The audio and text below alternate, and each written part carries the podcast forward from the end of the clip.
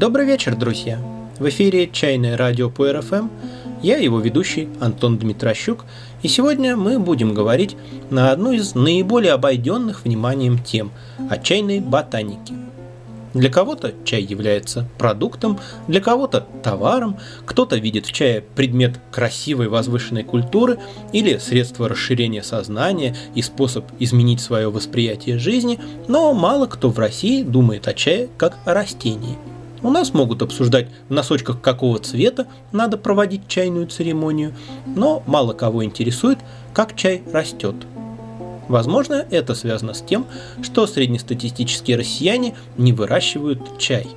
Возможно, с тем, что они вообще мало что выращивают. Но, как бы то ни было, в самой основе, в самых корнях любителей знаний чая о чае зияют огромные дыры – и неудивительно, что многое в классификации чая, в технологии его производства, в обращении с ним остается непонятным или недопонятым. Поэтому даже базовая информация, а другой у меня по сути и нет, не будет лишней. А помимо нее вас также ждет рассказ об увлекательных, прямо-таки детективных расследованиях на ботаническую и даже энтомологическую темы, которые далеко не завершены, и, может быть, кто-нибудь из вас мне что-то подскажет, и которые как раз и могут послужить примером того, о чем я говорил в двух предыдущих выпусках. Того, как неоднозначно и не бесспорно то, что мы знаем и можем узнать о чае. Но об этом речь пойдет уже в следующий раз.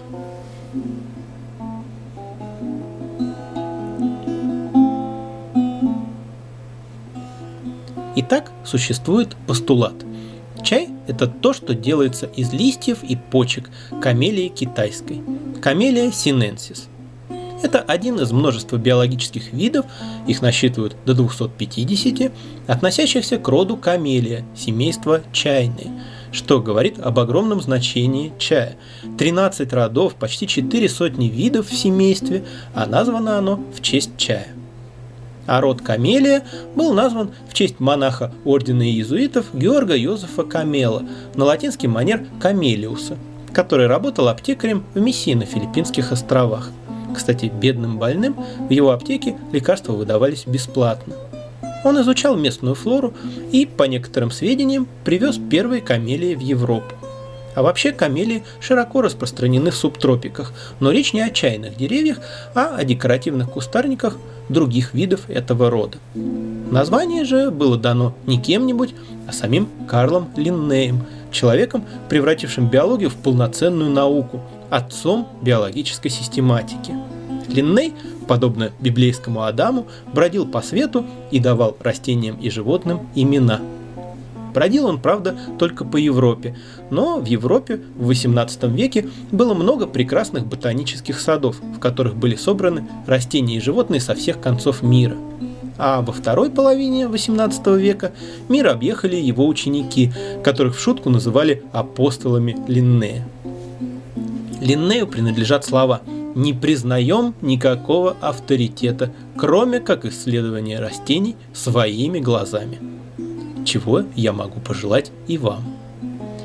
Наиболее широко распространены декоративные камелии.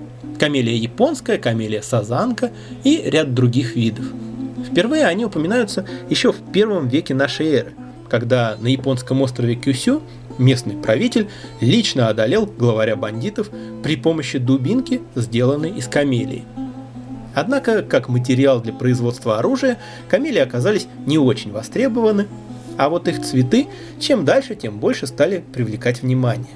Цветы у японской камелии довольно крупные, до 10 см в диаметре и более, махровые, красные, розовые или белые.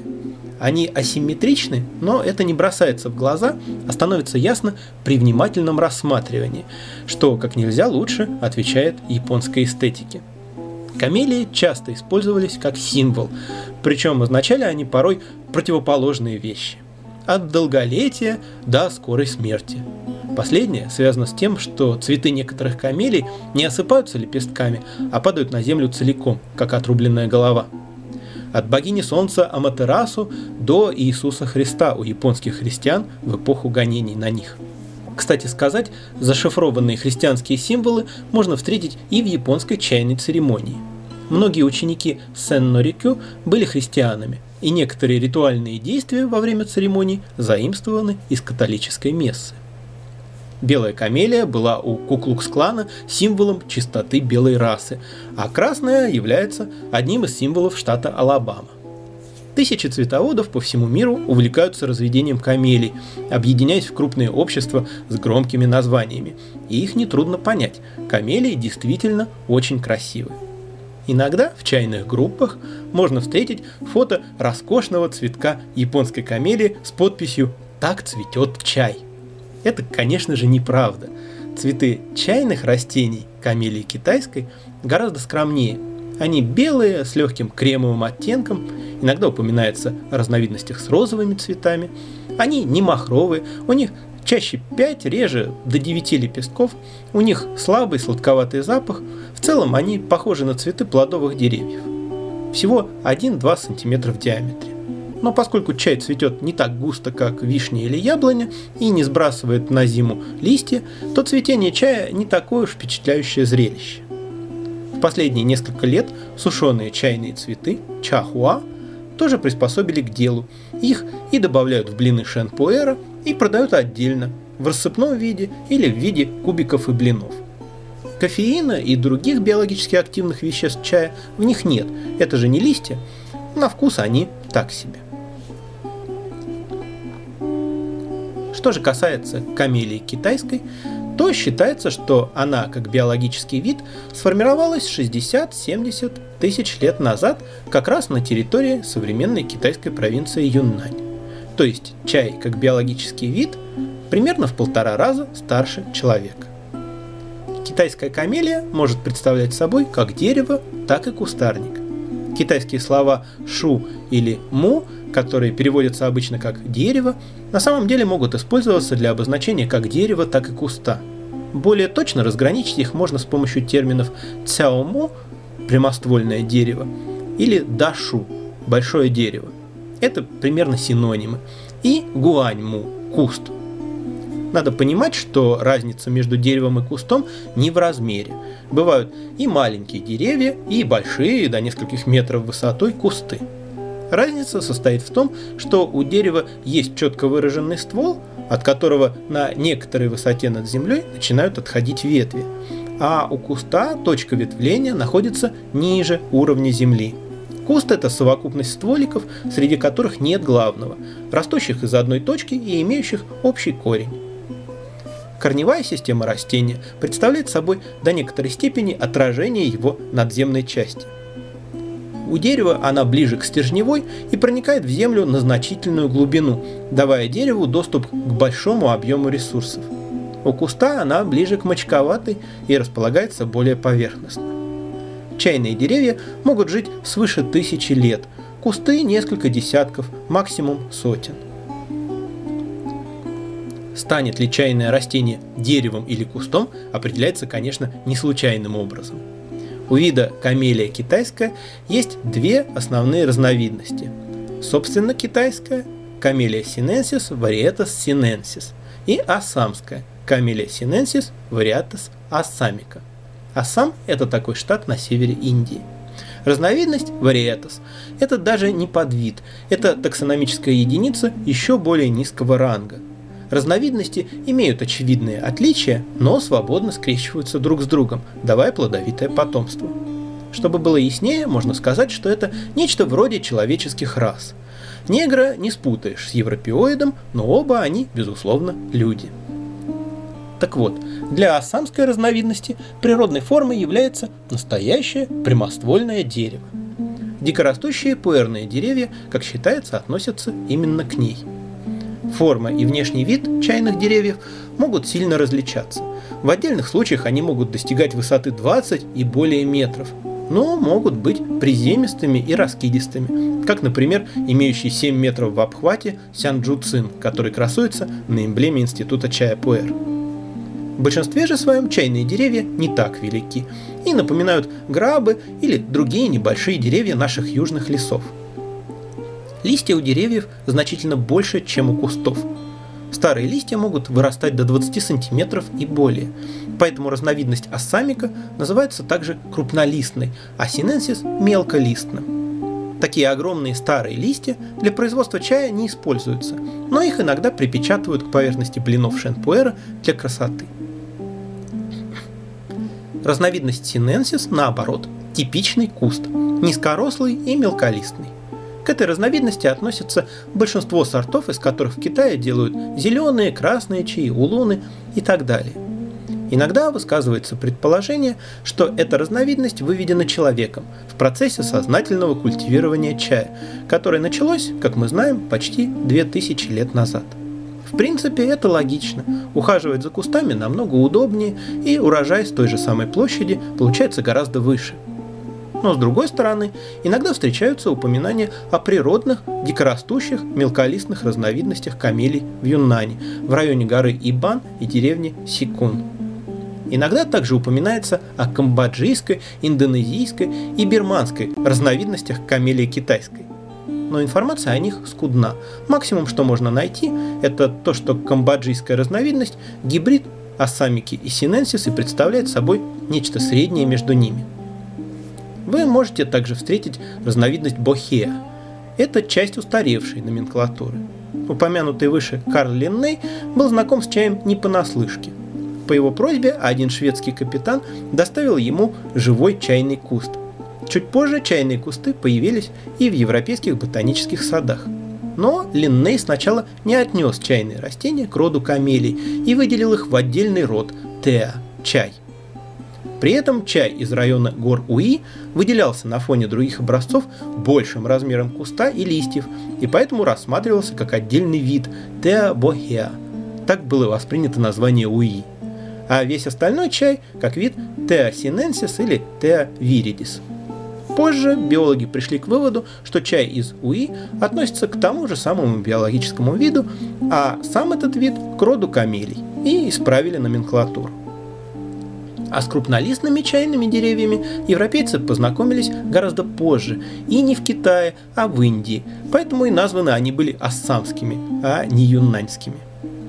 И они так сильно отличались от привычного чая, что тоже были выделены поначалу в отдельный вид – и лишь в 1933 году на Международном ботаническом конгрессе в Амстердаме было принято окончательное решение о том, что все существующие разновидности чая относятся к одному единственному биологическому виду, хотя потребовалось еще несколько десятков лет, чтобы это представление окончательно устоялось.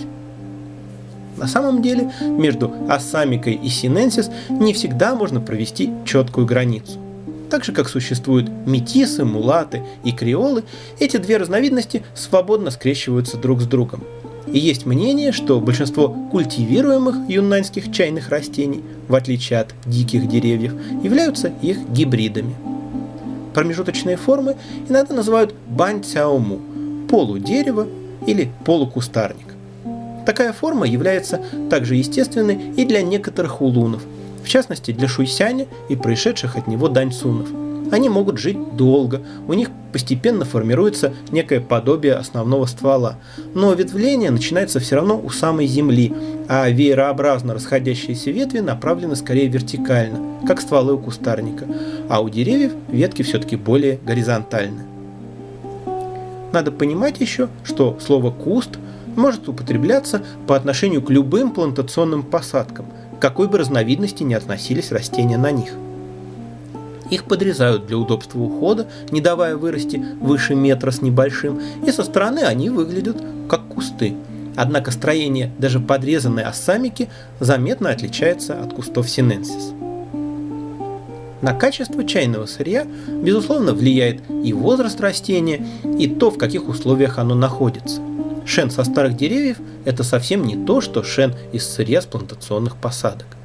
Но генетические различия между ассамикой и синенсис все-таки глубже, они различны в буквальном смысле слова в корне. Поэтому, например, из сырья ассамской разновидности почти никогда не делают улуны. Ну, на самом деле исключения бывают, но именно как исключение. Встречаются шены с заметной каймой ферментации, и в них заметны легкие улунские оттенки.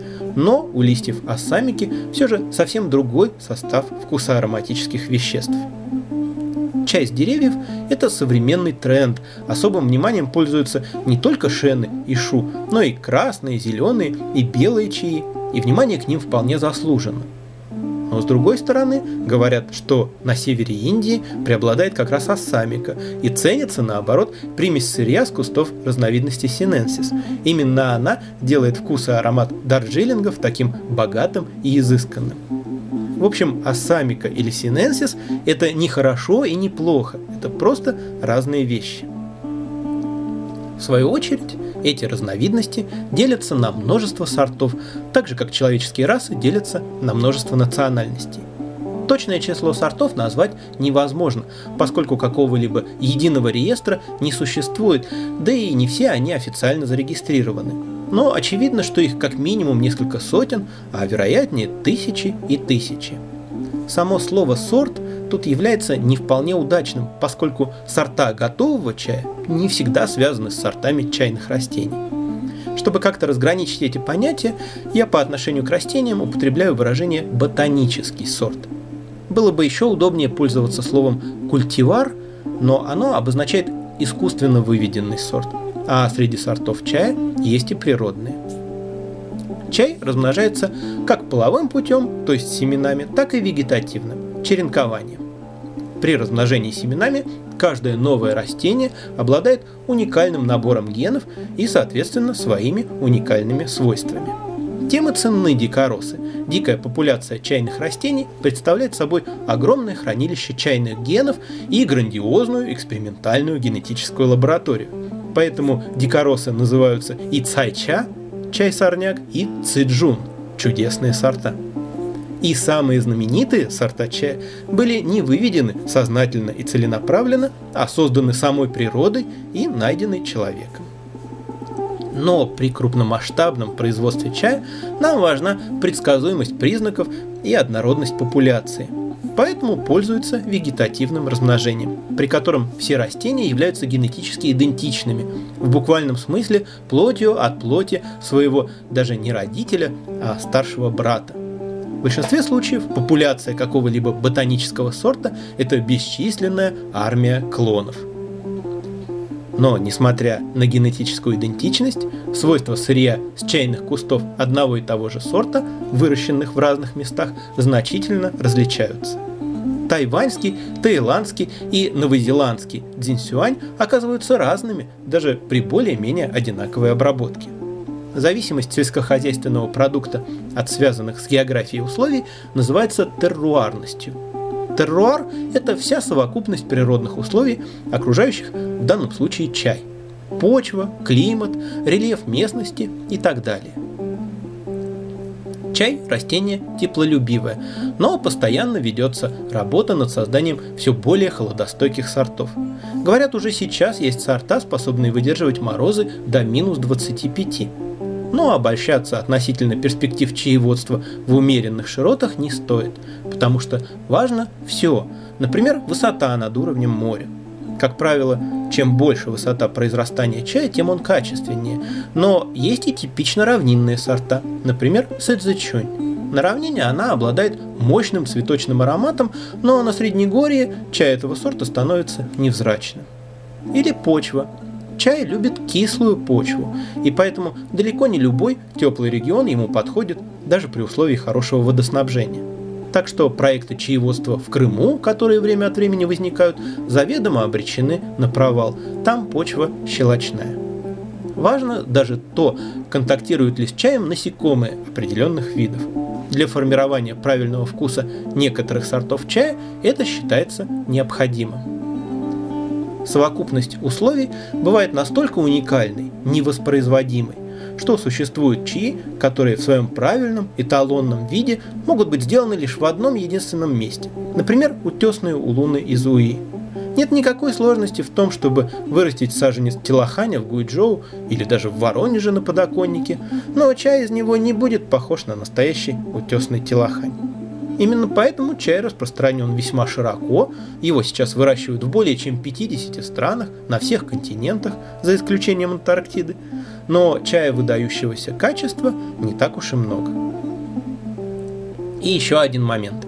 Вам наверняка попадалось эфирное масло чайного дерева для ароматерапии, или гель для душа с маслом чайного дерева, или еще что-то в этом роде – Разумеется, речь тут не о камелии китайской, а о совершенно другом растении. Точно так же, как на розовом дереве не растут розы, а на хлебном дереве хлеб, это так называемое чайное дерево не чай и даже ему не родня. Родня оно эвкалипту, родом оно тоже из Австралии, и вместе с ним относится к семейству миртовых – его камфорный запах, хотя и приятный, на запах чая совсем не похож. А название связано с тем, что команда всем известного капитана Кука, в ту пору, когда его еще не съели, истратив во время плавания все запасы чая, использовала вместо него вот это самое растение, которое называется мелолеука. И это было, в общем-то, неплохой идеей, поскольку в его листьях есть природные антисептики. На этом все на сегодня. В следующем выпуске мы будем брать под сомнение сказанное в этом. Вас ждут интриги, скандалы и расследования. Сегодня в студии самой домашней чайной «Сова и панда» звучит музыка сэра Ричарда Бишопа, человека, одной гитарой рисующего целый мир. Это новый альбом, вышедший всего лишь неделю назад –